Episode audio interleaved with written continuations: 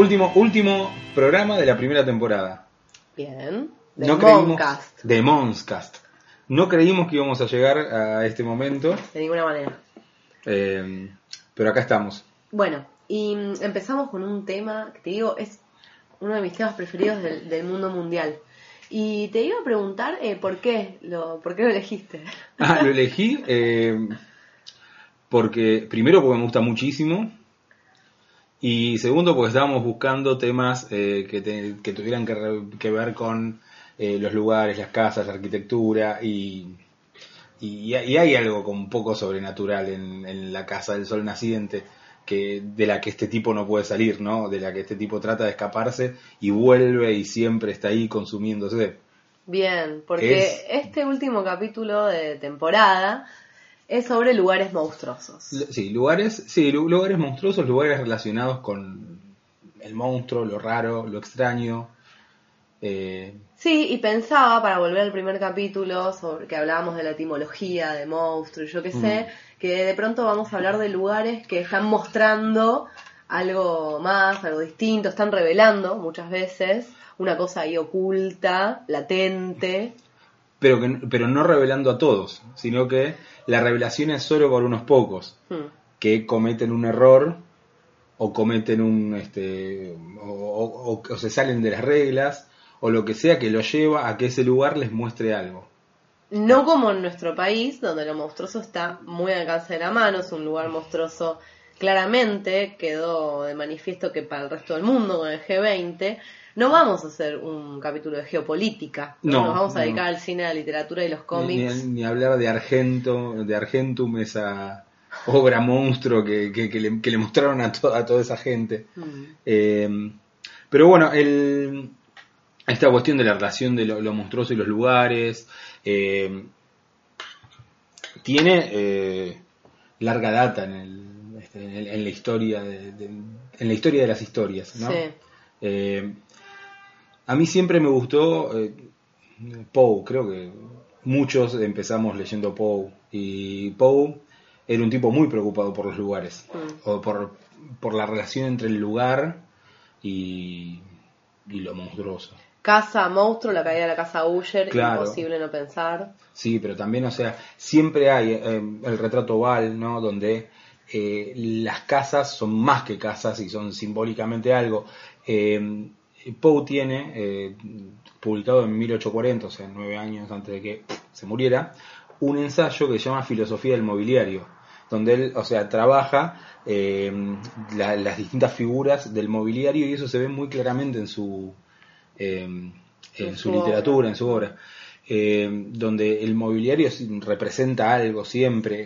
eh, ahora me estoy acordando de, por ejemplo, que eso lo retoma eh, Mujica Lainez en Bomarzo, donde es un, un ¿cómo se llama? Un conde, no me acuerdo qué era el tipo, pero era un noble eh, italiano que, que, man- que, que vive en un lugar increíble y que, este, y que manda a construir un parque de monstruos, del cual tendríamos que hablar en algún momento. La casa de Mujica Lainez, también eh, que está ahí en Córdoba, es alucinante, es súper monstruosa. Yo fui de muy chiquita, me estoy adelantando la sección No importa. del final del sí, capítulo. Sí, pero... dejémoslo para, para el final Ah, porque, bueno, porque me, o sea, porque ahora me, me está tra- me estás trayendo a otros lugares muy cercanos a la casa de Mujica Bueno. que también estaría bueno Ay, eh, comentar. Qué, qué anticipación. Escúchame, ¿te acordás que veníamos haciendo un manifiesto? Sí, Bueno, lo recuerdo. lo- o sea, lo cerramos este año, ¿no? Le agregué una última. Sí, esta vez se cierra.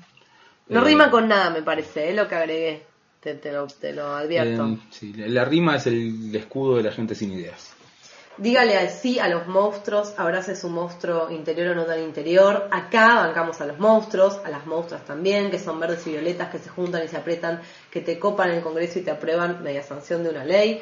Pero ojo con esos monstruos que no se dejan ver, esos pueden ser traicioneros y no dejarte muy bien. Si nos vamos al espacio, un monstruo amigo podemos encontrar que nos ayude a rescatar a nuestra alienada humanidad. Y si saltamos de siglo en siglo, monstruos y monstruas encontraremos que deformes y sinceros, rebeldes y bien feos nos conmoverán. Se termina un año movidito, a ver si nos vamos de vacaciones, que los monstruos o son sitios o se vienen con nosotros y nosotras. Rima menos Está- de lo que había pensado. Rima mucho menos, pero está bien. Es un final así. es un final así. Hoy dijimos que en vez de tener como un plato principal, íbamos a hacer como una picada, un programa picada. ¿no? Es una picada con un montón eh, de cuestiones que por ahí la, la unen lo de los lugares, pero son cuestiones que nos gustan y de las que queremos hablar y queremos recomendar y Como en y- todos los capítulos hicimos. Sí, pero ahora eh, más breve y más este, como una ametralladora de este, como una ametralladora de recomendaciones. Ahora que evidentemente se puede andar disparando Ay, a no, lugares. bueno. No, no vayamos al lugar monstruoso de No, verdad. El lugar monstruoso de verdad. No, y aparte tras la bacanal del capítulo anterior, ¿no? Vamos a tratar de ser más breves. Sí. Así que arrancamos ya, así, a todo ritmo. Vos vas a hablarme de Yo una te, novela. Yo te voy a hablar de una novela, sí. Sí. Eh, sí, volví a lo de, bueno, de Poe, ¿no? Eh, y que hay continuadores de, de- de esto y que, y que siempre están, o sea, trabajando en una, con una, tengo el, el verbo trabajar que odio. Mm, porque es fin de año. Porque es fin de año y ya Y somos docentes. y no quiero trabajar más. Pero eh, digo, hay eh, otros autores que toman esta cuestión de la, de la arquitectura imposible, ¿no? Mm. De las casas este, eh, que son imposibles, de la, eh, de la arquitectura que en realidad es un pasaje a otros lugares. eh. y voy a hablar de dos novelas que las elegí. Eh, primero porque me gustaron mucho, mucho, mucho. Mucho. Segundo porque, eh, y acá viene la, la nota egocéntrica, fueron publicadas el día, que, el día no, el año en que nací, ¿Mm? en 1981, fueron publicadas las dos. Eh, una se llama Pequeño Grande, Mm. es de John Crowley, que es un de- bueno es un escritor que por suerte todavía está vivo y que eh, y que su producción es principalmente eh, de ciencia ficción o fantasía, ¿no? Y el otro- la otra novela es Los Elementales. Los Elementales es una novela de eh, es una novela de Michael McDowell. Es este un, eh, un escritor que lamentablemente ya no está con nosotros. Murió hace bastante, pero su obra en, creo el año pasado tomó como vitalidad acá porque publicaron esta novela eh, y fue como un top de ventas, eh, fue como un redescubrimiento del autor que estaba medio bastante olvidado. Eh, son dos novelas donde la arquitectura es bastante protagonista. En Pequeño Grande, Pequeño Grande es una novela bastante monumental, serán, no sé, 800 páginas, es a flor de novela. La tengo re pendiente. Sí. De hecho, me la regalaste. Te Está la la arranqué y dije, no, esto es demasiado para mí. Bueno, tiene algo o tiene una similitud, una cercanía con eh, eh, con 100 años de soledad, ¿no? Porque es eh, un poco la historia de, la- de una familia. Siempre le encontraron esta cercanía con 100 años de soledad, pero la realidad es que cuando hablamos de casas, es muy probable que nos encontremos con la historia de una familia. ¿no? Eh, de nuevo vuelvo a Mujica Lainez, que tiene una novela que se llama La Casa, donde la casa cuenta la historia de sus habitantes a lo largo del tiempo. Hermosísima novela. Y está el hombrecito del azulejo también, donde El- está el, bueno, el monstruito ese que cura al niño. Claro, Que es súper tierna esa novela. que está en Misteriosa Buenos Aires. Mm. ¿no? No, es una como una novela, ¿no? Más que Sí, novela, sí, es un cuentito, cuentito largo. Mm. es un cuento largo. Eh, entonces, en Pequeño Grande es eh, la historia de una familia, una familia muy extraña que vive muy lejos. Está contado desde un personaje que no pertenece a esa familia, sino que empieza eh, una relación con una de las, este, de las hermanas de esa familia y que cuando se va a, mm, eh, se va a casar tiene que llegar a la casa eh, a pie. No puede pagar para llegar a la casa.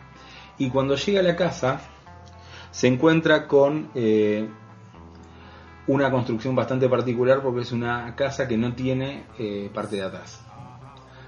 Es una casa que tiene cuatro frentes, ¿no? Y, en, y esta casa está íntima, intimísimamente ligada con las hadas. ¿no? Y es una familia medio hada esta. Y está narrada de una forma tan tan linda que a mí me cuesta terminarla. O me costó terminarla porque no quería que terminara. Mm. Eh, y entonces este árbol genealógico se, se va desplegando y esta casa es como que va marcando el hilo de las, este, de las relaciones. Eh, hay como un tío medio apartado de todos que colecciona fotos y esas fotos son bastante especiales. Hay una referencia en esas fotos a Luis Carroll y a, este, y a- y algunas este, referencias a la foto, al inicio de la fotografía, por ejemplo a, mm, eh, a Conan lo, engañaron una vez con unas fotos sobre hadas y él estaba convencido de que eran hadas y en realidad era todo un montaje y, hay un poco de esto, ¿no? Hay un poco de esta, de esta cuestión de eh, las fotos como, eh, como prueba o testimonio de esos seres que están y no están, ¿no? Y que no tienen eh, por completo la... eh, no sé, la, la moral o, la, o, las, o las ideas eh, sociales de, de seres humanos, ¿no? que, que- que escapan a la comprensión. Pero principalmente eh, son los que digitaron o marcaron la construcción de, este- de esta casa imposible. Que es una casa, yo me la, me- me- la imagino hermosa. ¿no? Y es una casa, por supuesto, muy apartada eh, de la sociedad. Con respecto al comienzo de la novela, Liliana Bodoc la leyó, ¿no? Sí, Porque sí, sí, cuando Cucú, el personaje de los días del venado, emprende ese camino, a mí me, me hizo acordar mucho cuando empieza la novela de Crowley. bueno, tiene algo porque al final Kukub, cuando llega a donde tiene que llegar al principio, o sea, eh, encuentra algo muy similar a lo que encuentra el protagonista de, Ah, de Pequeño Grandes, Ay, porque va a casarse claro. o va a conocer a, a alguien significativa para, Sí. este, para él. Lo cual tiene, eh, tiene algo de eso. Y esto es, eh, o sea, es bastante... Y es la historia de esta familia, ¿no? Que va y vuelve en el tiempo y avanza y retrocede y la gente tiene eh, apellidos raros como Drinkwater, que sería bebe agua, Mm. o, eh, o Mouse, o Rat, o este, son, son apellidos bastante extraños eh, y que coincidentemente con 100 años de soledad por ahí tienen eh, esta cuestión donde no hay maldad, ¿no? No hay, no hay algo que vos digas esto es malo, sino que son relaciones humanas que se van dando y se van sosteniendo eh, y esas relaciones no siempre encajan con lo que supuestamente la sociedad espera de una relación. Mm. ¿no? y que me parece que el símbolo de la casa, de esta casa tan extraña, ¿no? que no tiene parte de atrás, me parece este, muy, muy, muy acertado. En la otra punta están los elementales, porque en los elementales también es una familia, es la historia de una familia que va siempre a veranear, son dos familias en realidad que tienen, o sea, que son propietarias de dos casas que forman parte de un complejo de tres casas en una playa, ¿no? en Alabama, que está muy alejada del resto Mm. también. Y cuando describen cómo tienen que llegar, la forma de llegar es, este, tienen que usar varios transportes, no pueden llegar con el, este, con, lo- con los autos, tienen que cambiar de autos y tomar autos que son areneros. Y cuando llegan a esta casa de la playa, eh, que uno de los personajes, que es el que más o menos va a guiar más que otros la narración, que es una chica, que es este que es como la nieta de los de los que compraron la casa eh, se, se encuentra con una casa que se encuentra con tres casas no dos o sea son dos familias pero hay una hay una tercera casa a la que ella quiere entrar inmediatamente y entonces los otros se ríen y le dicen bueno dale entra y cuando va a la parte frontal de la casa la encuentra toda tapada de arena es una casa que en la, par- la parte de atrás se ve pero la parte de adelante se va eh, tapando completamente de arena. Al contrario de lo que pasa con Crowley. Claro, No tiene frente. digamos. claro, no tiene frente. Mm. Entonces, este, No puede entrar. es subir ¿Qué, a los qué- qué médanos. dirían los psicoanalistas de todo esto que estamos hablando? Eh, no tengo idea Muchas porque no estudié psicoanálisis, pero No, pero seguro di- diría sí, muchas un cosas. Porque, viste, cuando te hacen en los test eh, preocupacionales que te hacen dibujar una casa. Sí, tiene ventanas, tiene chimenea. Bueno, imagínate que le, le dibujás una, una casa como la de los elementales. Le sacás una flecha que dice no tiene frente esta casa. No tiene frente. Listo, usted no tiene trabajo, señor. Una casa sin frente. Mm. Eh, y, y bueno, esta, esta chica va investigando, es hija de un fotógrafo, así que el, También.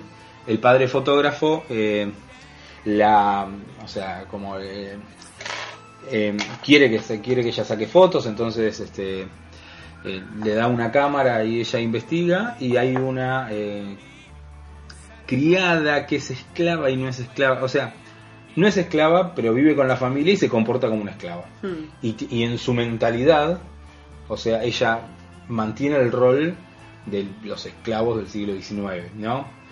Que, eh, bueno, que dice mucho de esto, porque esta mujer perdió y se la ahogó una hija eh, ahí en esa, en esa casa, Mm. en, en una laguna que hay este, en la casa.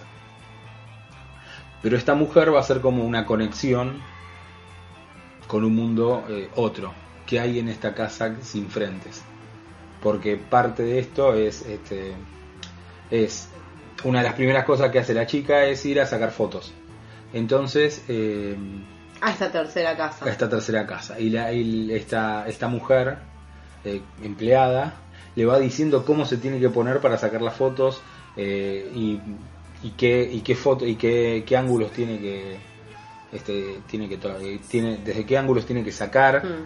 eh, sin acercarse a, a la casa porque no puede entrar. Bueno, como todo el mundo supondrá, esas fotos van a revelar cosas que no estaban Hmm. cuando ella sacó la- las fotos y que muestran que esta mujer veía o podía ver lo que no veían los otros, ¿no? Mm. Tiene algo, tiene, ahí tiene otra similitud, ¿no? Con, con Pequeño Grande. Pero lo interesante es que esta chica no se queda con, eh, con esas fotos del frente, de, de lejos de la casa, sino que lo que intenta es escalar el médano y ver las habitaciones. Por eso, o sea, decíamos antes lo de eh, que son, eh, son lugares que ocultan y revelan a la vez. Mm. ¿no? Entonces ella ve como un espacio detenido en el tiempo hasta que se resbala y rompe una ventana. Se resbala porque ve algo que le asusta, ¿no? Rompe una ventana. Entonces la arena empieza a entrar en esa parte de la casa. También, que era un lugar detenido en el tiempo. Y eso hace que empiecen a pasar un montón de cosas súper turbias que tienen que ver principalmente con eh, la historia de la familia, ¿no?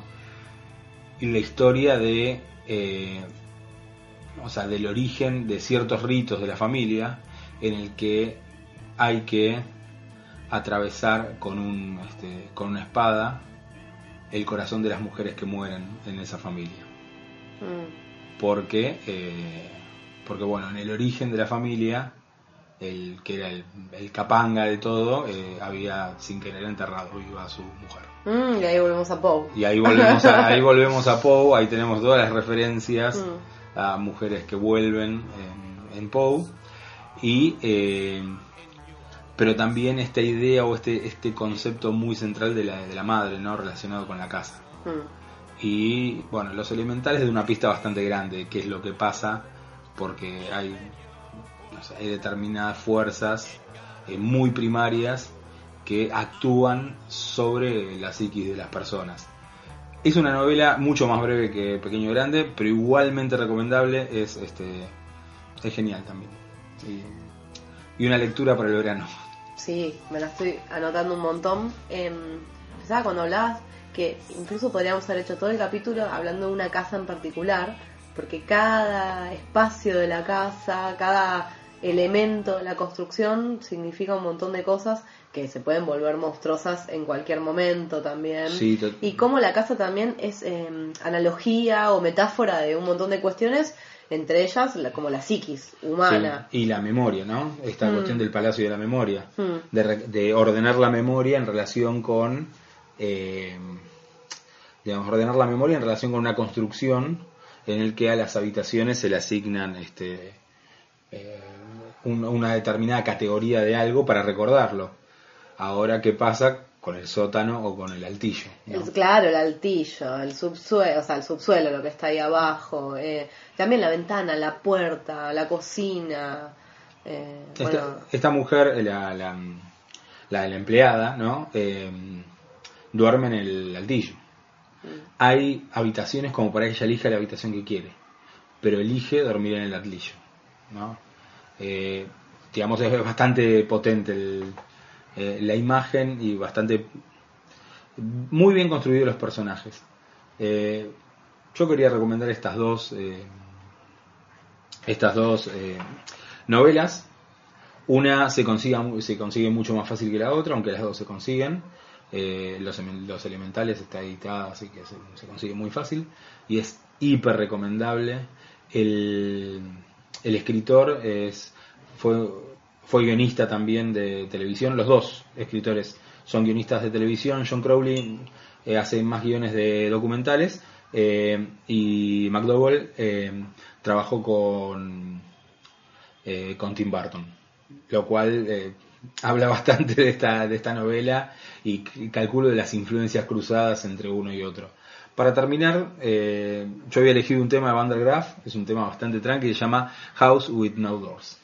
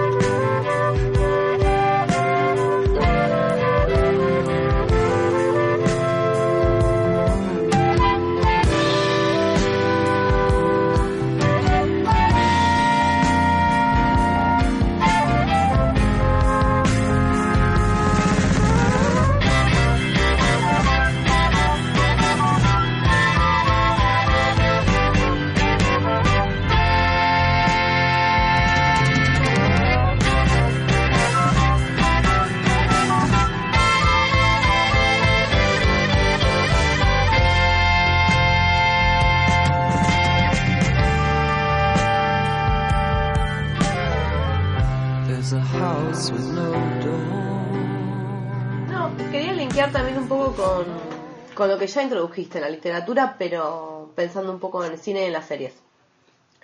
Casas, casas embrujadas. Em, hicimos un curso con Con Mariana Enríquez. en el cual leímos y aprendimos un montón de cosas y estábamos todo el tiempo, ay, esto lo dijimos en el Moncast.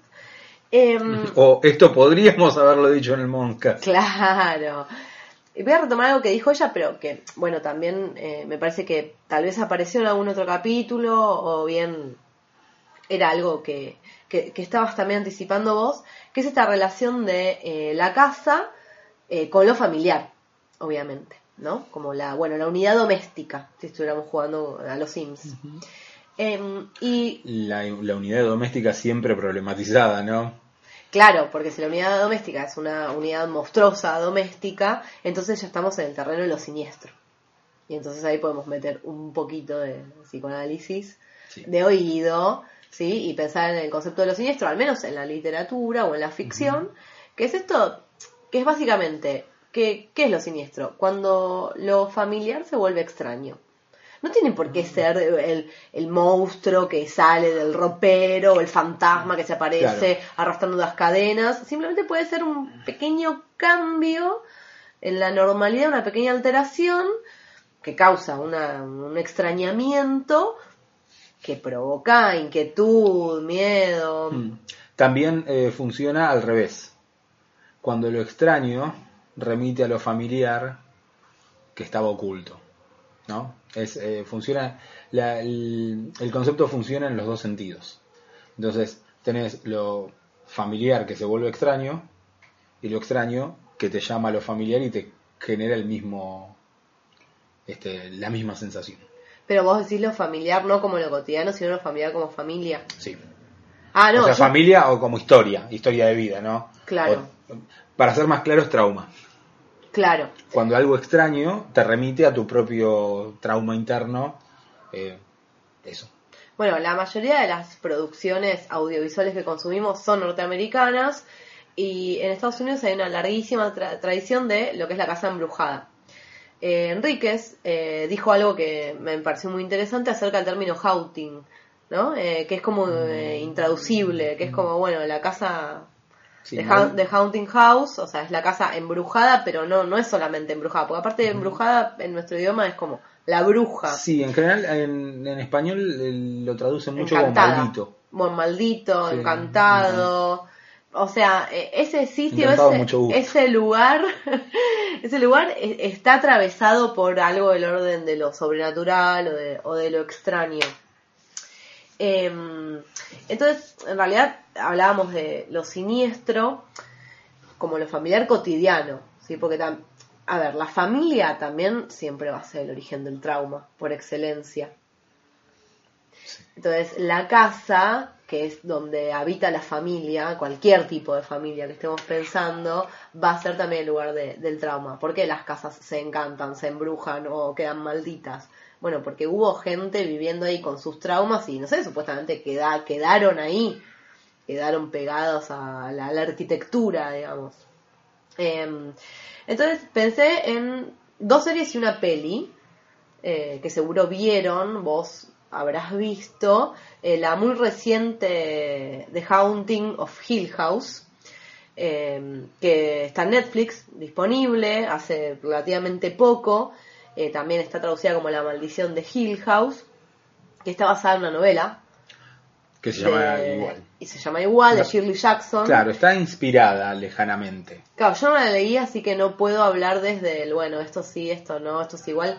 Vi la serie eh, estando enferma, además, la vi a altas horas de la madrugada, con fiebre. Eh, tiene pocos capítulos, tendrá 10 capítulos, 8, 10, Sí, 12 sí, sí, creo capítulos. son, sí, creo son 10 capítulos. Eh, así que ya saben, si quieren ver la serie y tener la full experience, eh, enférmense. Sí, y veanla la madrugada. Con un poco de malestar físico y de estar, de, sí, madrugada, oscuridad, toda la gente durmiendo, las luces apagadas en las otras casas y la casa de uno oscuras también. Eh, capítulos relativamente largos, de una hora. Son mini películas cada, capítulo. Cuenta la historia de eh, esta familia. Eh, tiene, a ver, la técnica narrativa de contar el antes y el después. Que es una familia integrada por mamá, papá, eh, par de gemelos, mellizos, no, mellizos en realidad pues son nene nena, hermana, hermana, hermano. Sí, exactamente. Eh, son muchos hijos. Yo ya ahí, ya, yo ya ahí te digo, tenés un problema. Tantos hijos tenía que tener. Cinco, Sí, cinco sí. Epi. Es un montón. Ya eso era para quilombo. Pero como si no tuvieran eh, poco, digamos, de sus vidas, se mudan a una mansión eh, victoriana con la idea de refaccionarla y después venderla. Bueno, y ahí en esa casa empiezan a pasar todo tipo de cosas eh, muy inquietantes eh, que sobre todo perciben los niños más chiquitos, el par de, de mellizos, y que termina con un episodio hipersangriento, fatal, que es, bueno, alerta spoiler, pero aparece muy al toque, que es la muerte de la madre. Sí. O sea, Sí, o sea, se dice, no se dice muy bien cómo, pero, Claro. pero aparece esa idea de que la madre se murió en circunstancias este, muy complicadas, porque es, eh, claro, es, es como un evento al que se vuelve todo el tiempo durante la serie y nunca se lo cuenta del todo, hasta que se revela del todo, ¿no? Sí, y que se revela desde la perspectiva de uno de los personajes. Entonces, en realidad, el espectador queda sin saber exactamente qué es lo que pasó, pero también retomando esto que vos decías de la madre, del hogar, bueno, entonces estos cinco chicos van creciendo de maneras bastante perturbadas, digamos, cada uno con, su, con su tipo de perturbación, y los vuelve a reunir como familia, un evento muy trágico, muy trágico. Esto ya es monstruoso, pero a nivel afectivo. A mí me, me conmovió mucho toda la, la- lo que sucede en el presente, que eso sí no lo quiero decir. No, no, eso dejémoslo en la Eh, oscuridad. Pero que se relaciona directamente con estos eventos sobrenaturales que habían eh, experimentado eh, en esta casa. Eh, mira, así curiosidades, está dirigida por Mike Flanagan, que es el que hizo la película Hush, que también Ah, está en Netflix, sí, sí, sí. que es la de las chicas eh, sordomuda, que se ve acosada. Muy, muy buena película. O sea, también es una casa, Claro. ahí la chica no escucha, está sola, es una casa apartada. aparece alto psycho um, y ella se defiende con todo. Es una película muy girl power. súper efectiva, además. Sí, la pasás súper muy mal. Es una de las pocas películas, yo soy alta consumidora de terror o de, digamos, de, de thrillers, que tuve que parar para descansar un poco porque era demasiada la tensión. Eh, bueno, entonces tenemos Hill House, ¿no? Esta casa que fue de los Hill y que va revelando con el correr de los capítulos el, es- esto oculto que tenía la familia Hill, lo- los, los propietarios originales de la mansión, pero también las cosas internas de la propia familia, eh, que son los protagonistas, digamos. Eh, es de fantasmas, básicamente. Sí, sí, respondiendo a una tradición de, de casas de fantasmas bastante Sí, que viene del siglo XIX, ¿no? Bien, bien afianzada. Y cuando vi Hill House no pude dejar de pensar en aquella eh, lejana, aunque no tanto, del 2011, primera temporada de American Horror Story. Sí, es la, es la que más me gustó, creo, la temporada que más me gustó de las que vi. Aparte fue toda una novedad, apareció en formato serie eh, una historia que reunía todos los tópicos de las películas de casas embrujadas o de, de películas de terror en relación con las casas. De hecho, acá eran madre, padre, medio en plan de divorcio, como con problemas maritales, e Con hija. sus secretos, ¿no? Sí. Con sus secretos maritales. Claro, porque de hecho se mudan, bueno, muchas, cuántas, cuántas historias de casas eh, embrujadas o de, o de casas que están cerca de, cerca de algún lugar embrujado, encantado, maldito, empiezan con una, un matrimonio que para salvarse se muda. Que de hecho en Hill House Hay, una cosita eso, sí, así. hay. Entonces, digo, también adelantándome, en- ojo, como se vayan a San Clemente, la verdad que si se están por separar, o sea, no se muden. No se muden, no, No se muden es lo peor, la peor decisión que pueden tomar. Porque no solo se van a terminar separando igual, sino que además pueden caer en una casa embrujada. En circunstancias muy sangrientas pueden terminar separándose. terminar todo mal. Bueno, y este matrimonio no tiene cinco Bepi, pero tiene una hija adolescente, que la verdad que también es un problemón. Em, American Horror Story después hizo muchas temporadas. A mí la de las brujas me gusta. Sí, a mí me gustó bastante y también tiene algo de la casa. Sí. Porque la casa es importantísima, la de las brujas. Eh, la del convento, la de Silum. La de Sí. Silum está también muy buena, también es un lugar.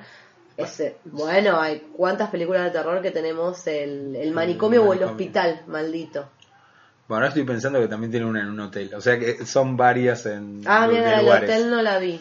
Sí. Eh, bueno, más allá que después la serie se empezó a repetir un poco y toda esa primera temporada fue súper novedosa, está muy bien hecha, da bastante miedo, tiene muy buenos personajes. Tiene muy buenos momentos. Eh, una de las mejores cosas para mí es la introducción al mundo de lo audiovisual de este chico, Peter, Peter Evans, ¿es? El que hace, ay, el que está en los X-Men jóvenes, haciendo de chico del gorro rápido. Ah, de Quicksilver, pero no, no sé, eh, creo que no lo ubico muy bien, pero... Ay, me encanta. Es muy capo. Eh, nada, como bien dirigida, el creador es eh, un tipo que después hizo una serie que se llama American Crime Story. Sí, que viene en la misma línea, no la vi. No, o sea, justamente hay un terror como no sobrenatural y cuenta grandes crímenes americanos. La primera temporada es sobre el crimen de O.J. Simpson. Está buena. eh, medio que no tiene nada que ver con, con la serie esta. Que a mí la verdad me dan muchas ganas de volver a ver, a ver si, a ver cuánto envejeció, digamos, a ver cuánto resistió. Sí recuerdo que en la época fue como toda una novedad. Porque además eso, reunía como, eh, a ver, el fantasma del subsuelo, eh, el que había muerto en una relación eh, sexoafectiva violenta. Eh, Tiene la, un gran personaje con, con, con una gran actuación de la, la hija de la vecina que tiene síndrome de Down. sí. Uh, qué tremendo. Tremen- tremendo personajes. Sí, que es la hija aparte de esa vecina, que no es ningún fantasma, si mal no recuerdo, pero que es bastante monstruosa. No, súper monstruosa la, la madre. Ay, ¿cómo se llama la actriz esa? Que es una genia. Que está en casi todas las temporadas. Sí, está en las primeras, creo, en las primeras 3, 4 estaba. Me interesaba que ahí en American Horror Story, ¿dónde se muda esta familia pequeña? De Boston van a Los Ángeles. Estuve investigando y en Los Ángeles, eh, por ejemplo, si van, eh, me vuelvo a adelantar a la sección, pueden hacer un tour eh, fantasmal. Porque eh, ahí en Estados Unidos tienen casas embrujadas. En serio. Sí, arrelete, arrelete. ¿no? Yo hice un tour en eh, Nueva Orleans sobre casas embrujadas en Nueva Orleans. ¿Y entraste a las casas? No, no, no, era un tour para verlas de afuera, Oh. pero yo sentí que el tipo me estaba estafando y me fui a la mitad del tour. Bueno, debe haber mucho de estafa, pero no me, no me quiero adelantar. Eh, también hay muchas películas que supuestamente están basadas en casos reales Mm. de, de encantamientos.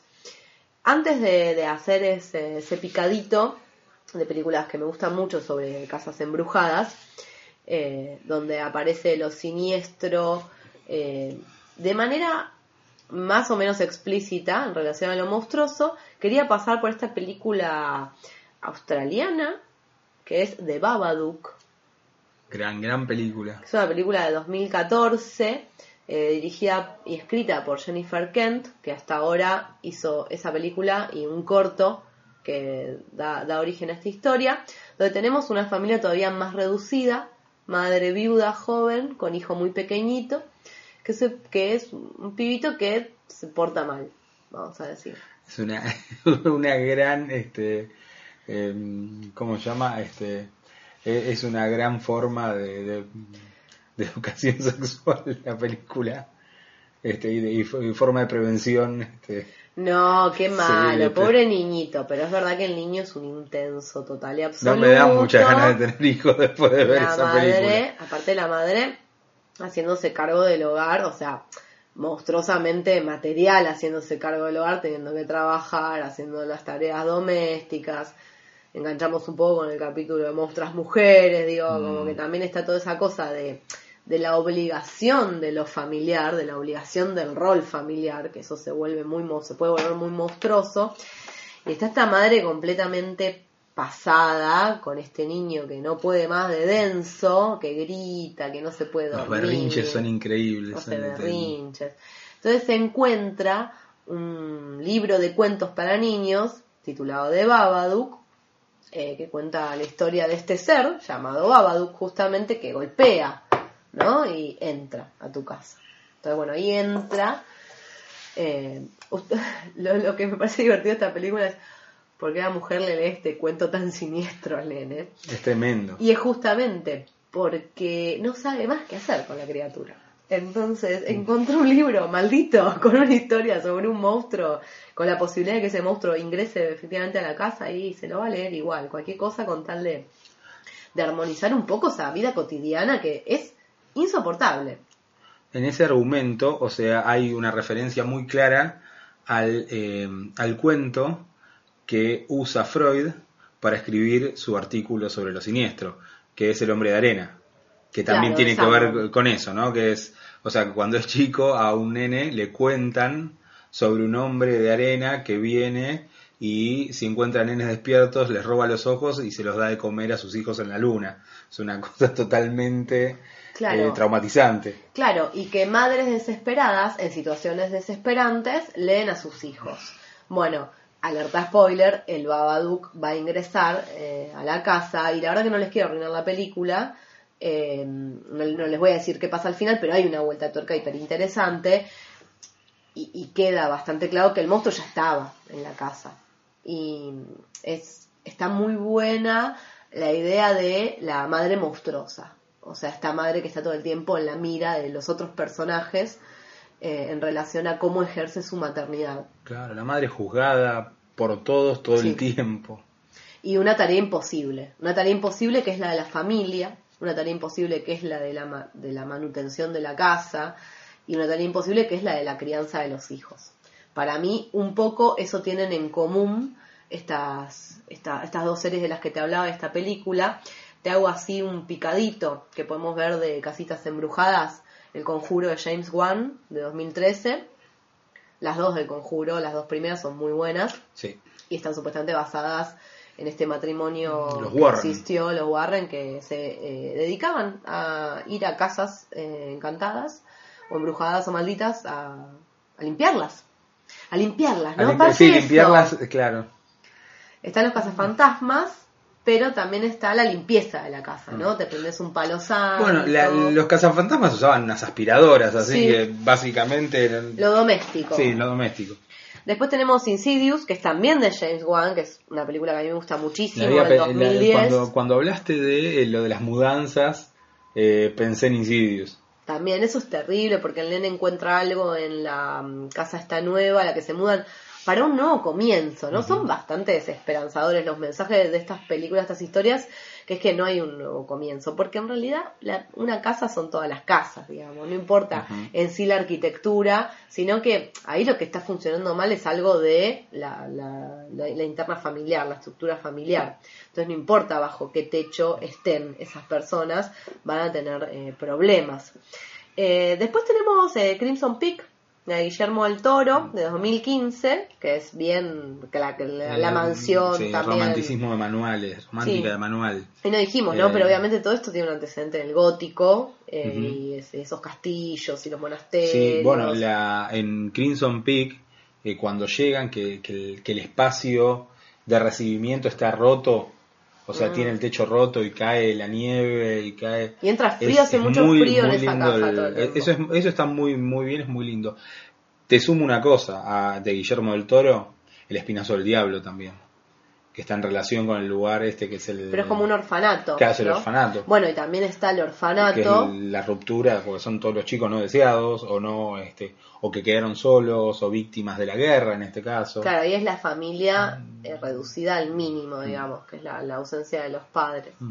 Eh, después está una de mis películas preferidas del mundo mundial, que es Los Otros, de Others, de Alejandro Amenábar, de una película del 2001, que me parece excelente, a todo nivel. Eh, no vamos a decir nada, pero bueno, es una casa habitada por presencias. Yo la vi, quedé maravillado la primera vez y después la usé mucho tiempo en los, en los colegios. Y es, es un éxito seguro. Yo la habré visto 12 veces, posta que esta película y Kill Bill son las películas que más, más vi, bueno, y El Señor de los Anillos, más vi en toda mi vida. Em, y también está la madre sola con las dos criaturas, porque el tipo se fue a la guerra.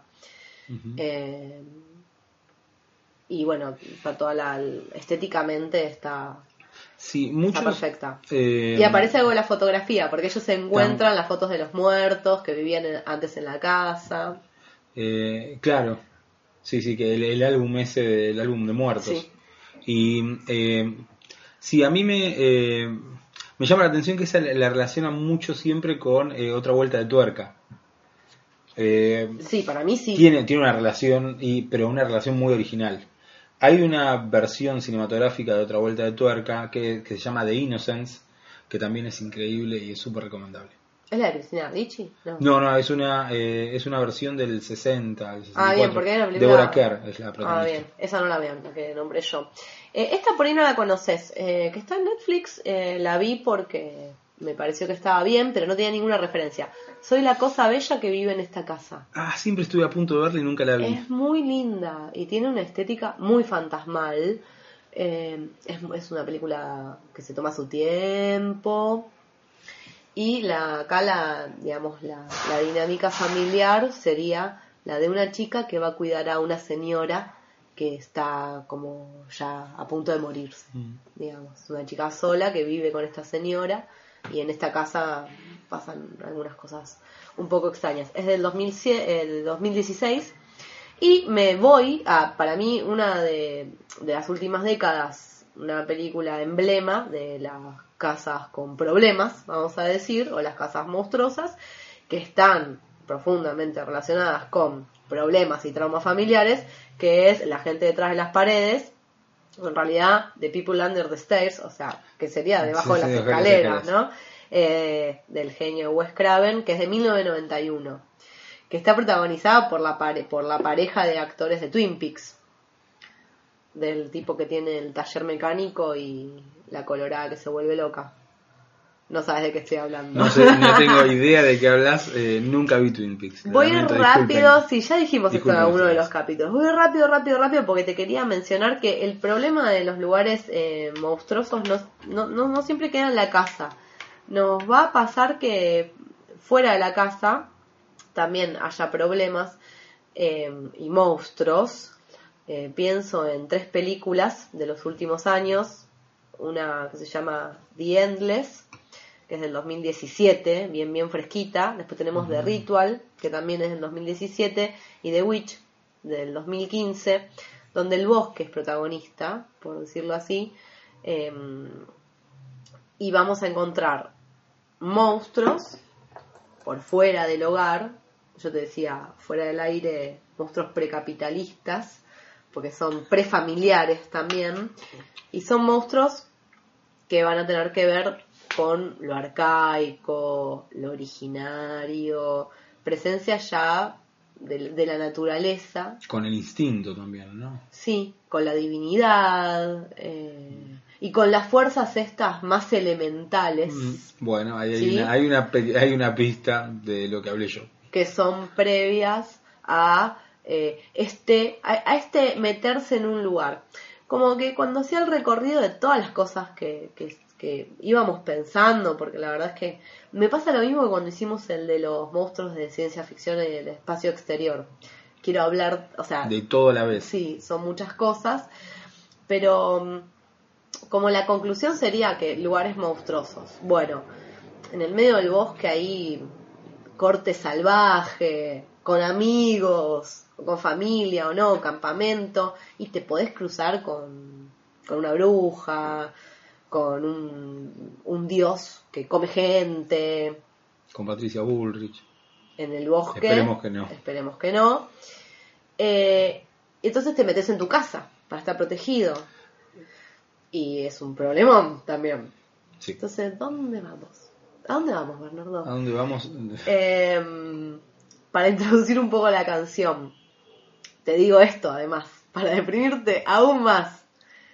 Vivos en el bosque, no, en la casa tampoco. Y muertos en el cementerio de animales, te pido por Dios que no. El cementerio indio, por favor, no.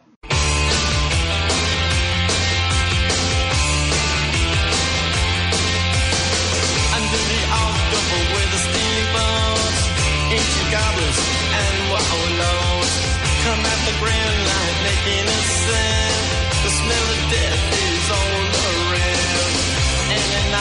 gonna go.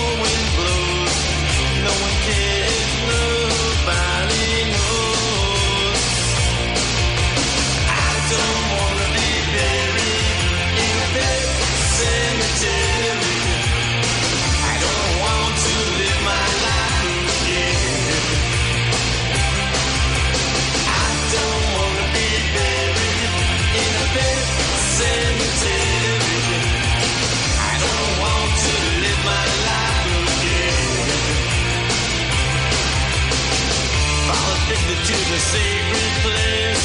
This ain't a dream, I can't escape. Molding some fangs that are picking up bones.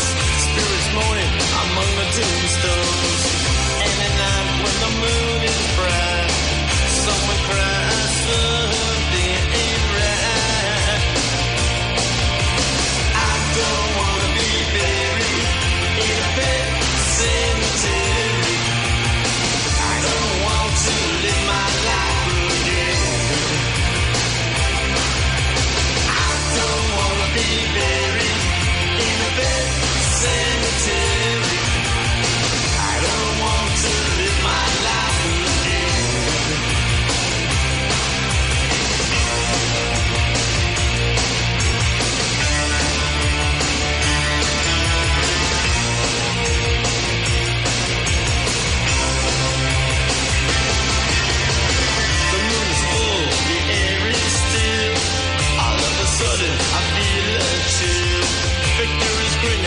riding away. Scared to dance, I curse these days. And at night when the wolves cry out, listen close and you can hear.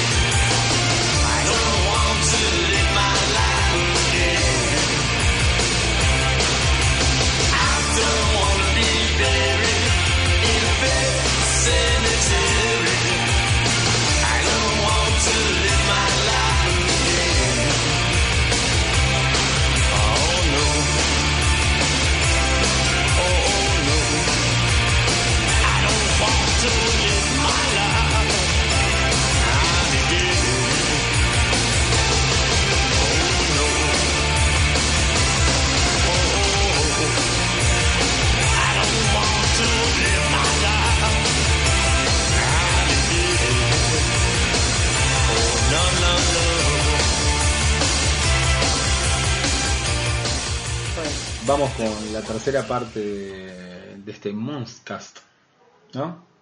Eh, y me toca a mí hablar eh, de, de una historieta. Hace rato que no hablamos de historietas, así que volvemos a la carga con, con, el, con el género, el formato. no Cómic, novela gráfica, Todo historieta, etcétera. Sí. eh, yo había elegido una historieta que se llama Lock and Key. O sea, es Lock como, como el filósofo, and como I, y Key como llave, básicamente. ¿no? Es una historieta que salió entre creo el año 2008 y el año 2013.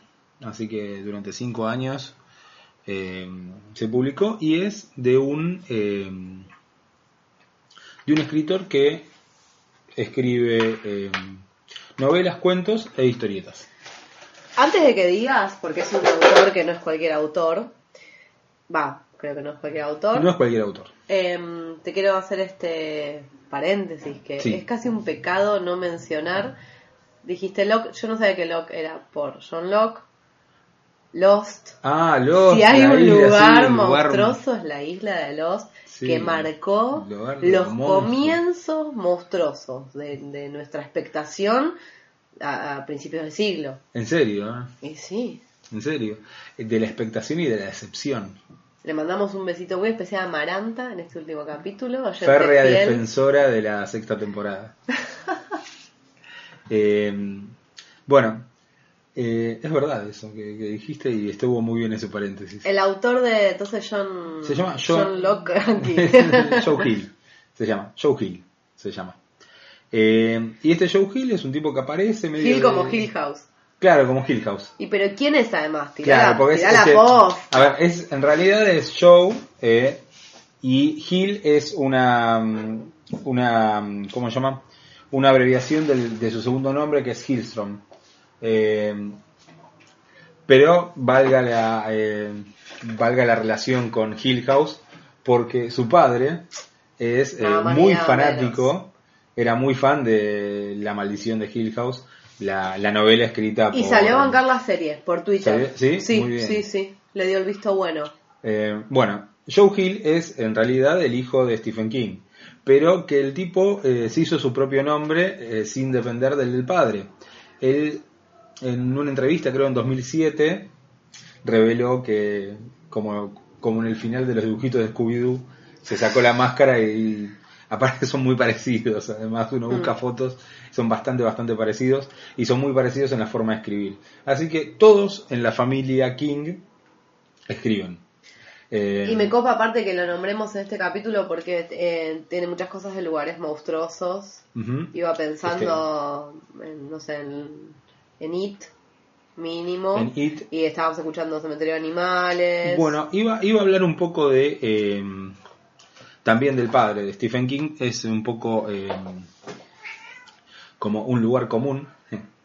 eh, hablar de esto. Y hay una de sus novelas que se llama Salem Slot. Que es una novela sobre vampiros. Pero que el centro de esa novela es una casa. Mm. Y él en la y Stephen King en, en la novela dice específicamente que hay lugares que son el mal, que hay lugares que irradian el mal, que el mal está en el lugar, está en la construcción misma. Esto aparece en Cementerio de Animales, como dijiste, eh, en un montón, en el, en el Resplandor, ¿no? Esta, esta El cuestión hotel del mal del hotel. eh, pero el, este, eh, para Stephen King el- hay lugares que son lugares donde el mal está. Son, son parte del mal. Otro pequeño paréntesis, ya que hablas de historietas, eh, Providence. Mm, Providence, Providence. Hablamos es- de Poe, Lovecraft, que creo que lo nombramos casi todos los capítulos. Y ahora lo voy a nombrar de nuevo Lovecraft. Hermoso. Lo voy a nombrar de nuevo por lo siguiente. Eh, bueno, Joe Hill escribe eh, algunas novelas como eh, Cuernos o El traje del muerto que están muy bien y un libro de cuentos que está excelentemente bien que es, está traducido como Fantasmas eh, y eh, creo que el nombre en inglés sería como Fantasma del siglo XX, una Mm. cosa así.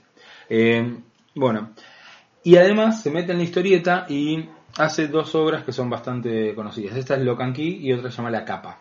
¿no? Después voy a hablar un poquito de qué es lo que une, eh, creo, a, a muchas de las obras de, de- de este Joe Hill. Que tiene que ver con algo de Poe que dijimos, que es la cuestión del mobiliario más que de la casa o la arquitectura. Pero la casa en Locan Key va a ser central. ¿no?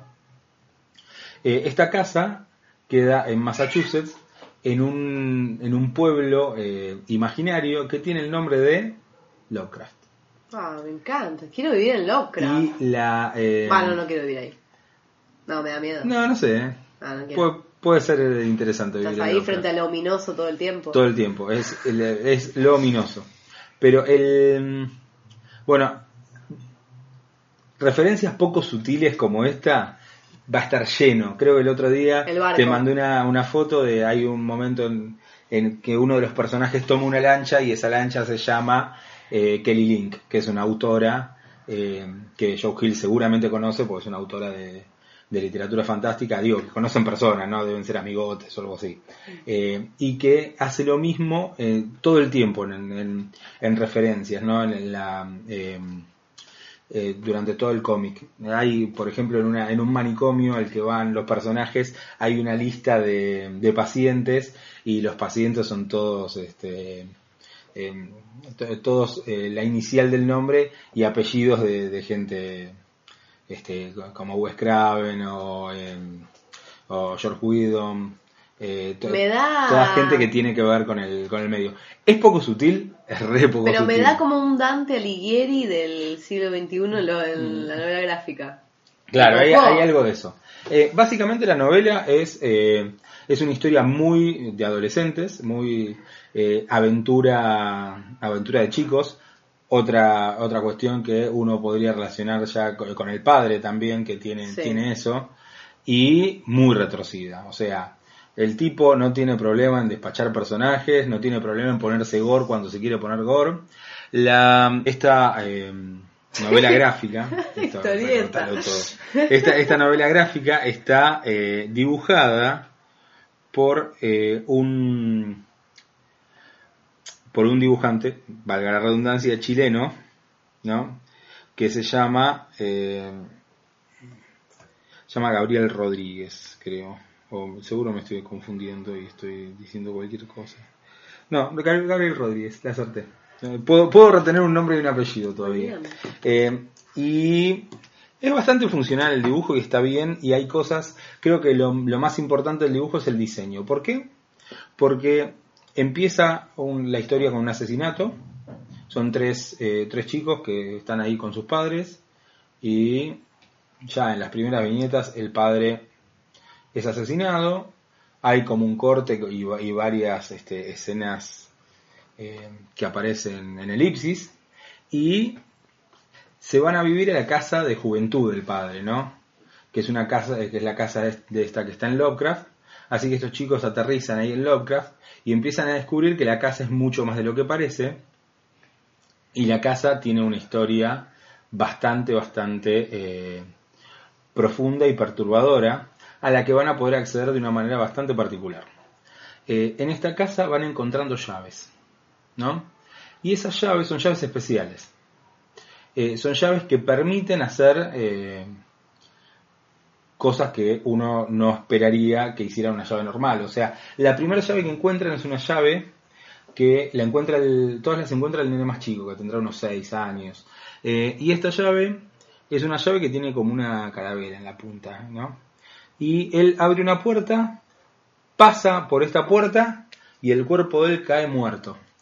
Y queda el fantasma. Y él como fantasma puede recorrer la casa y cuando, eh, y cuando quiere volver a su cuerpo, atraviesa la, a la puerta de nuevo y vuelve a eh, su corporeidad, ¿no? Y antes el cuerpo estaba ahí eh, fiambre.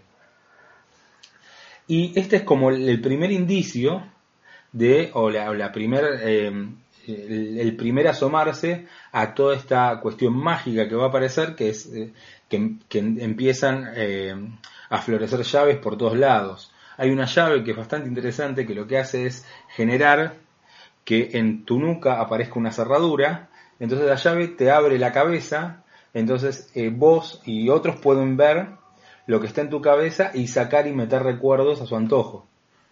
Y este hay otra llave que te hace gigante, otra llave que eh, tiene, te, da un artefacto en el que podés volar, una llave que es como un gabinete médico en el que, que arregla cosas, una llave eh, que te permite cambiar de género, una llave que, eh, que te permite ir a otros lugares, En vez de cerrar, abre la llave. Claro, te permite ir a lugares que vos puedes imaginarte. Y hay una llave que tiene una letra omega en la punta.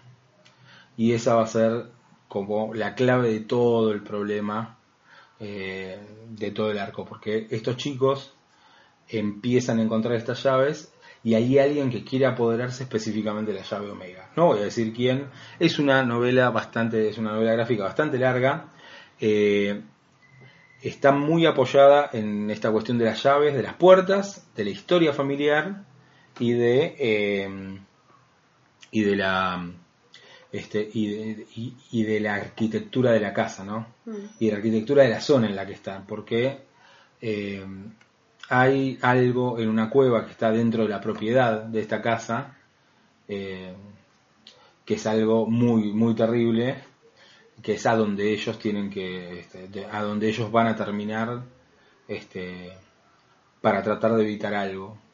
Eh, que puede pasar En el afán de evitar spoilers, Eh, eh, estoy todo muy, ambiguo. muy ambiguo pero eh, vamos si el lugar se llama Lovecraft sabemos que en esa cueva Mm. va a haber eh, algo que tiene que ver con una llave y un pase a un mundo otro y los mundos otros de Lovecraft nunca son agradables y nunca llevan este, a la razón la cordura y este y, y los buenos modales por decirlo de alguna manera Eh, entonces estos chicos con sus amigos empiezan eh, esta aventura y es una es una aventura muy muy eh, muy interesante y con muchas vueltas eh, los adultos no, no recuerdan o recuerdan muy vagamente lo que pasa porque no, no los puede afectar la magia, la, la magia ¿no? En muchas de las cosas que hoy mencionamos aparecen los niños como, como eh, lo- los más perceptivos de, de estas cuestiones. ¿no? Eh, que, que ven lo que nosotros Sí. no ven, que perciben, que, que están atentos, que pueden acceder, que pueden entrar.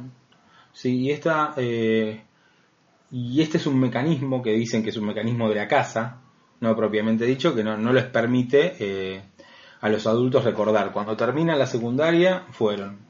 Empiezan a olvidar de a poco y se olvidan automáticamente, se olvidan de todo.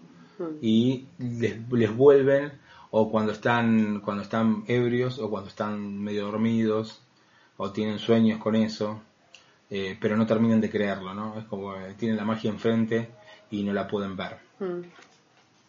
Si bien, o sea, siempre sale esto de que el tipo es hijo de Stephen King, eh, la verdad es que tiene una voz propia muy fuerte, podemos encontrarle un montón de similitudes porque las tiene, pero hay como un tono, hay, hay como un interés que está puesto en otro lugar y es muy, eh, bueno, es muy propio de, de este de Joe Hill, por ejemplo, el- la cuestión del objeto, ¿no? que habíamos hablado del mobiliario, Sí. del objeto como, eh, como no sé, una, una cuestión eh, totémica, ¿no? De, de la magia. Tiene la, la otra mm, historieta que tiene él, se llama La Capa, y es de una capa que permite este, ciertas cuestiones mágicas. Eh, el traje del muerto es un traje que trae consigo, eh, bueno, determinadas cuestiones que vienen del pasado y del pasado de otros. Y acá son las llaves, ¿no? Las llaves que están hechas de un material especial que permiten eh, un sinfín de, de posibilidades. Y creo que esa es una de las cuestiones más interesantes y que más engancha, ¿no? Ver qué llave van a encontrar o esta llave que encontraron, qué va a ser. Claro. No, es este también muy recomendable y está inscripta totalmente de una forma poco sutil en toda la tradición del horror relacionado con la casa, relacionado con la familia, relacionado con la herencia, ¿no? Porque esta casa es de los Locke, que es el apellido de los chicos, Mm. Desde eh, los tiempos de la eh, de la independencia, de las guerras de independencia de Estados Unidos. Y esto Y que también es poco sutil, que, eh, que es de pronto que aparece el objeto heredado Mm. forzadamente, un montón de veces, incluso puede ser un objeto que quedó de los dueños anteriores y que, y que te queda heredado y que entonces revela lo, lo monstruoso, da, la cuestión da de la- pie a lo monstruoso. Sí, la cuestión de la herencia y esa cuestión de la herencia se traslada también a descubrir la monstruosidad de los padres. Mm. Siempre. Los padres son monstruosos. La madre es este es eh, abiertamente monstruosa, es una ma- madre que está, o sea, es una madre a la que le gusta tomar, que mm, está borracha, que no supera eh, la, la muerte de, de su esposo, pero hay insinuaciones de que ya le daba al, al chupi de antes Mm. de que, de que el esposo muriera, es una madre muy imperfecta que no puede proteger esta, esta cuestión de la protección. Que hay más monstruoso para el patriarcado que una mujer que, Claro, no, que puede no puede. entrar en los parámetros de la maternidad Bien, eh, es, esperables. es una mujer que está lisiada, tiene, anda todo el tiempo con un bastón o con una muleta. Eh, el padre, si bien está muerto, tiene un secreto bastante, bastante profundo, en, Mm. o sea, y que tiene que ver con el- la responsabilidad, ¿no? Es un secreto que, que tiene que ver con la responsabilidad y que, o sea, y que la figura paterna esté en el cuestionamiento de la responsabilidad es central. Y en todas falla, en todas las cosas que estuvimos hablando, falla la protección. Falla Porque la también, protección. como que la casa de, o sea, debería protegerte, ¿no? Sí, También y debería ser igual la- en el que te sentís seguro. Claro, y la casa es lo que te, o sea, es lo que te pone y te expone, Sí. ¿no? Eh, así que, bueno, yo la recomiendo totalmente, ya está terminada y cerrada la, o sea, el- este, esta, este, este cómic, eh, se cerró hace como cinco años, eh, se puede conseguir completo en una edición muy linda de Panini o en, eh, o por internet seguro lo pueden piratear. Y, ah, yo te había dicho que en la casa eh, hay eh, una, una forma en la que acceden al pasado, es que encuentran una llave que tiene un reloj de arena en la punta y hay un, este, y hay un reloj al que se le puede setear eh, a qué año quieren volver. Entonces ahí recuperan las historias de la guerra. Entonces la casa en relación con el paso del tiempo es fundamental y por eso elegí un tema de Fernando Cabrera, pero hecho por Línea Herrero, que llama La casa al lado, que de tan metafórico es casi eh, fantástico.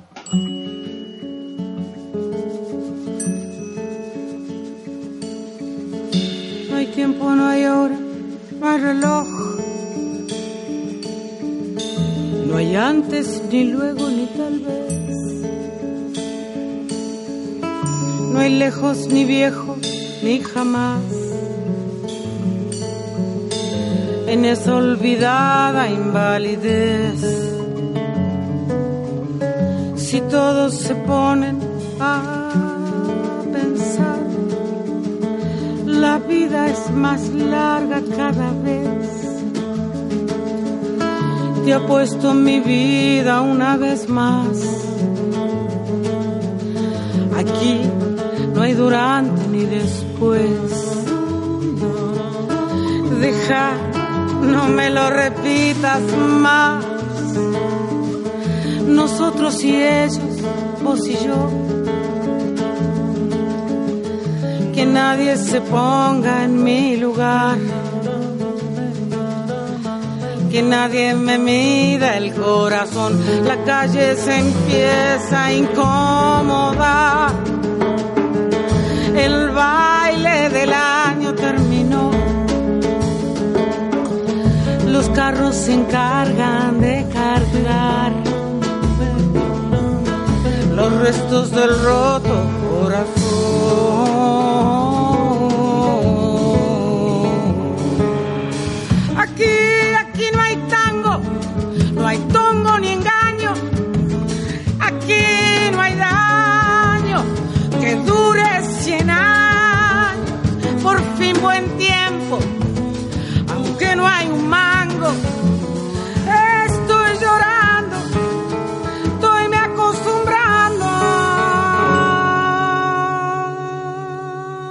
Acá en esta cuadra viven mil.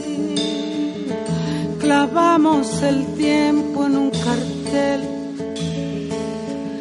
Somos como brujos del reloj. ninguno parece envejecer.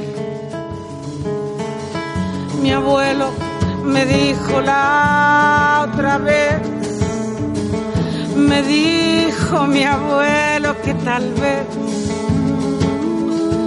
su abuelo le sepa Bueno, para terminar este responder. último capítulo de temporada, Vamos a ir con una sección que fue éxito rotundo en cada uno de los programas. sin precedentes. Y quiero que vos digas el nombre. Al mismo Se tiempo, llama a ver si nos sale. Ojo cuando te vayas a San Clemente. Bien, Casi. ni una sola, casi. No importa, no importa. Muy eh, cerca. es parte de la tradición que se monstrice el, Aparte estamos tan cerca del periodo vacacional, yo te quería contar, ¿no? Hace varios años me fui de vacaciones al norte, argentino, Mm. que es un lugar, no te diría que es todo monstruoso, pero tiene un par de sitios particularmente siniestros, extraños, inquietantes. Y uno, muy especialmente, en el que vos también estuviste, se llama Angastaco, Sí. en Salta, que para arrancar tiene un río color rojo, sangre. O sea, ¿qué pasó ahí? Y no hay gente, no hay gente en el pueblo.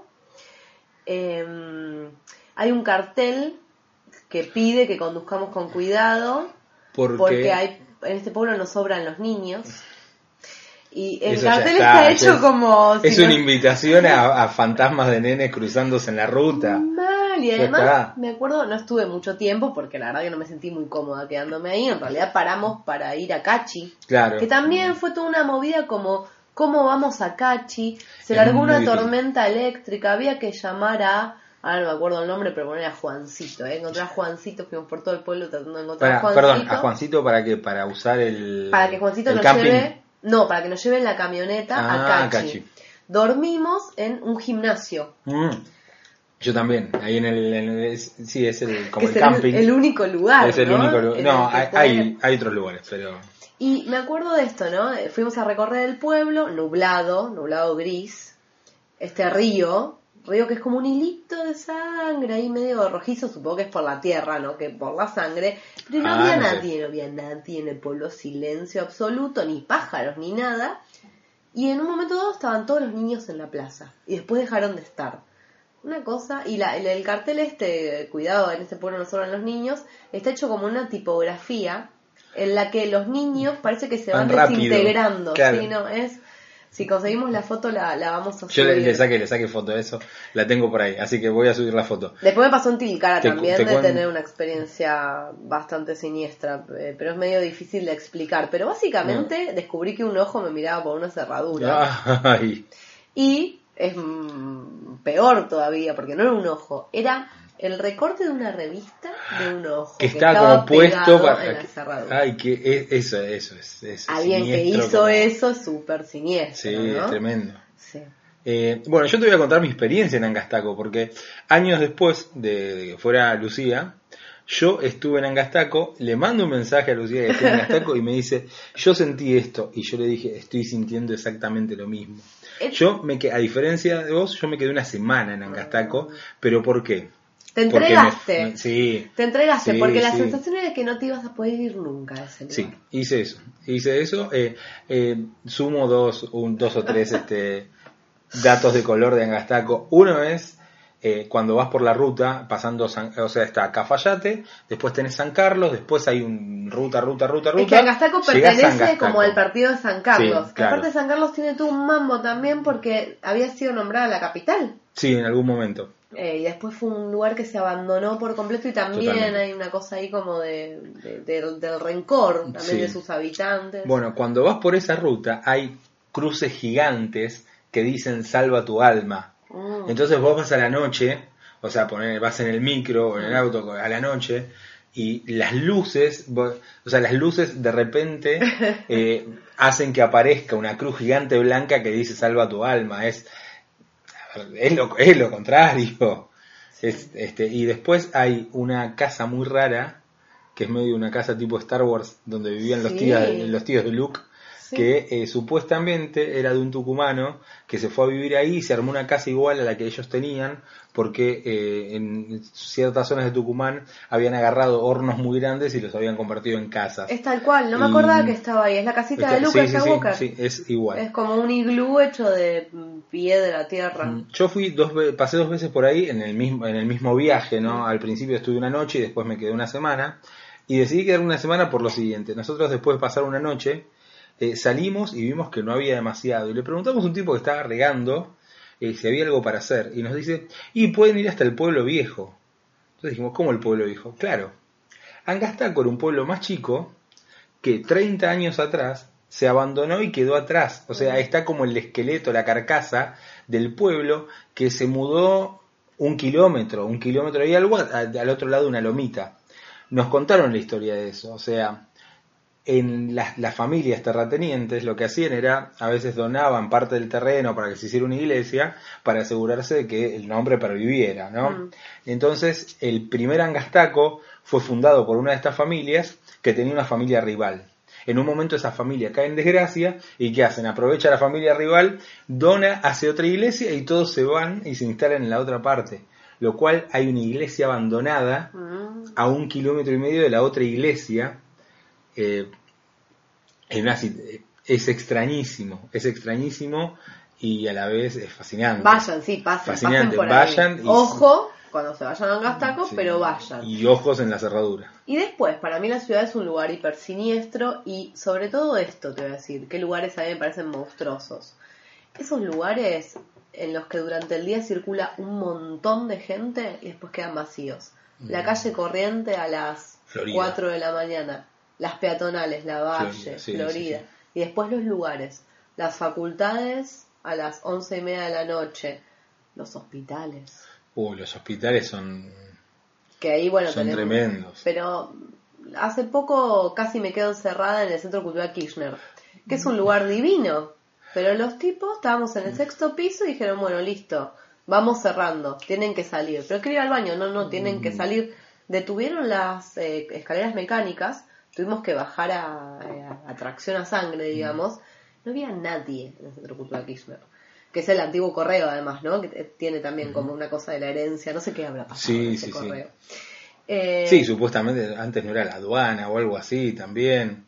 Esos lugares en los que hay mucha gente y después eh, quedan completamente vacíos, me parecen de lo más siniestro que podemos encontrar acá Es súper siniestro ciudad. porque en general lo que queda es la basura. De lo que, de lo que usó, claro. A propósito de esto, se me ocurría también eh, traerte un cuentito. Sí, pero antes yo quiero hablar de algo de lo que dijimos que íbamos a hablar y no hablamos y me parece buenísimo para cerrar eh, el último de los eh, Ojo cuando vayas a San Clemente de este año, que es la casa de Mujica Lainez. Mm. ¿Por qué te pareció tan maravillosa esa casa? Porque esa casa es mágica. Yo fui aparte cuando tenía eh, 9, 10 años, eh, una edad en la que vi cementerio de animales y, o sea, no, no sé por qué mis padres me dejaron hacer esas cosas. Me acuerdo de esto. Después no volví de grande. Me gustaría. En el baño de Mujica Lainez, el tipo tiene colgadas un montón de manos de cerámica. ¿Te acordás de eso? Sí, sí, sí, sí. Eh, y también me acuerdo algo de las cuando subías las escaleras que había como unas cosas pegadas en la pared. ¿Es mágica decir? Sí, El para, mí es mágica, es tremenda, tremenda. Y bueno, tiene la magia de, de un tipo que ama eh, el mobiliario como símbolo, ¿no? Le gustan los sí- a Mujica Lainez, le, le- ama los símbolos, ama las cosas arquitectónicas y ama la cosa rara y el monstruo. Mujica Lainez es un gran cultor de monstruos. Y hay otro lugar bastante mágico que llama, que es un museo que se llama eh, Roxen, Ay, ¿no? que sí, está es cerca. hermoso, Bueno, en Córdoba. es hermoso y es un museo bizarro. rarísimo, Sí. donde tenés... eh, De cosas. ver, claro, es de cosas. Tenés una turbina de avión, Sí. tenés un ingenio eh, de, de azúcar eh, y tenés eh, un, un cuerno telar, de unicornio. Y ese cuerno de unicornio, Mujica Lainez se lo quiso comprar varias veces al dueño del Museo de Roxen. Y nunca se lo vendió. En realidad, bueno, vamos a romper la- un poco la magia. El cuerno de unicornio en realidad es un eh, diente de eh, narval, que es el que es un cetáceo, creo.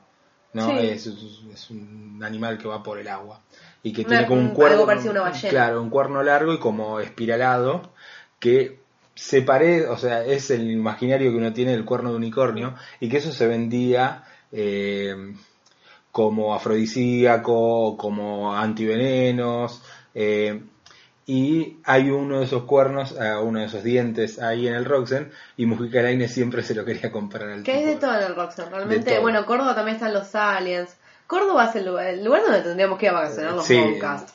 Sí, es Que verdad. de hecho yo voy Eh, a ah, ir. ¿quién- voy a ir. Bueno, alguien Vos va te ir. vas a otro lado. Yo voy a ir a Córdoba también, pero a otro Córdoba. Vos te vas a otro Córdoba, yo me voy acá al Córdoba local. Eh, no quería dejar de mencionar a este tipo que a mí me partió la cabeza hace un par de años, que es eh, Giovanni Piranesi. Sí, que Piranesi se es- encargó como en el siglo XVIII de, de armar unos grabados con arquitecturas imposibles, eh, monstruosas también porque Mm. tienen que ver como con lo carcelario, con el encierro.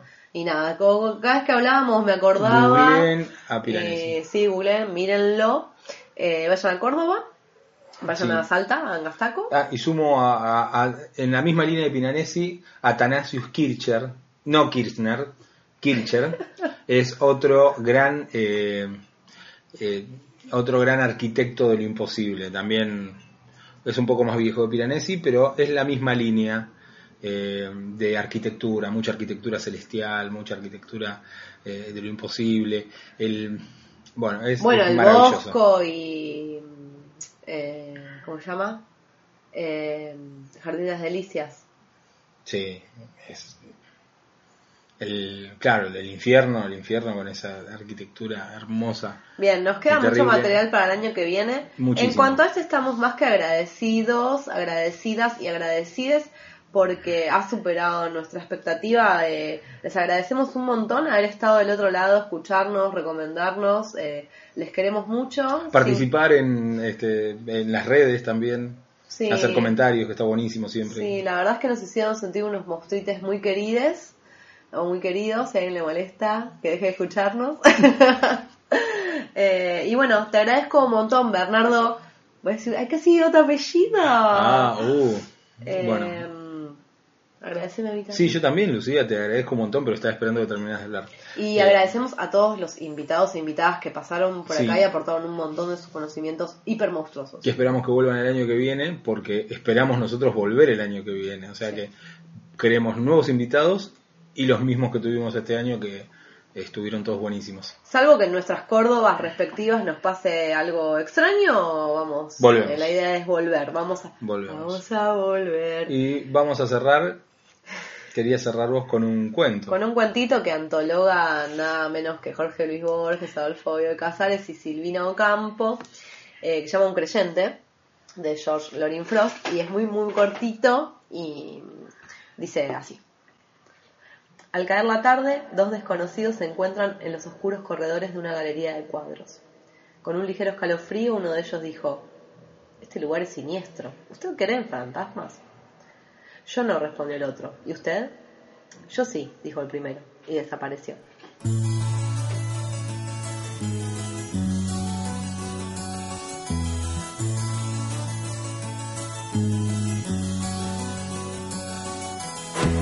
Dejaré mi tierra por ti, dejaré mis campos y me iré lejos de aquí. Jardín y con tus recuerdos partiré lejos de aquí. De día viviré pensando en tus sonrisas,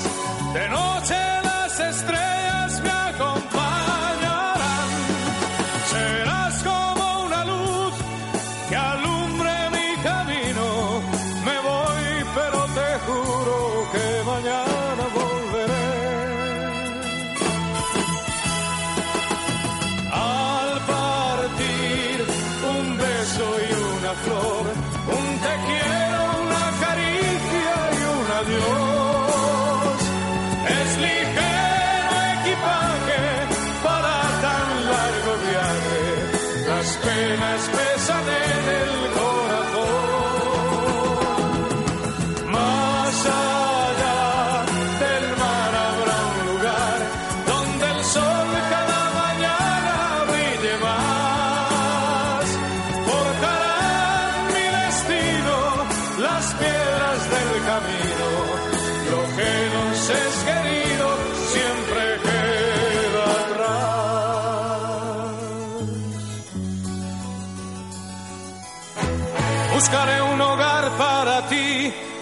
donde el cielo se une con el mar, lejos de aquí.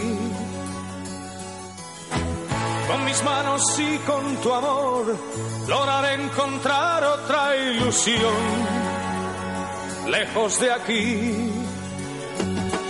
De día viviré pensando en tus sonrisas, de noche las estrellas me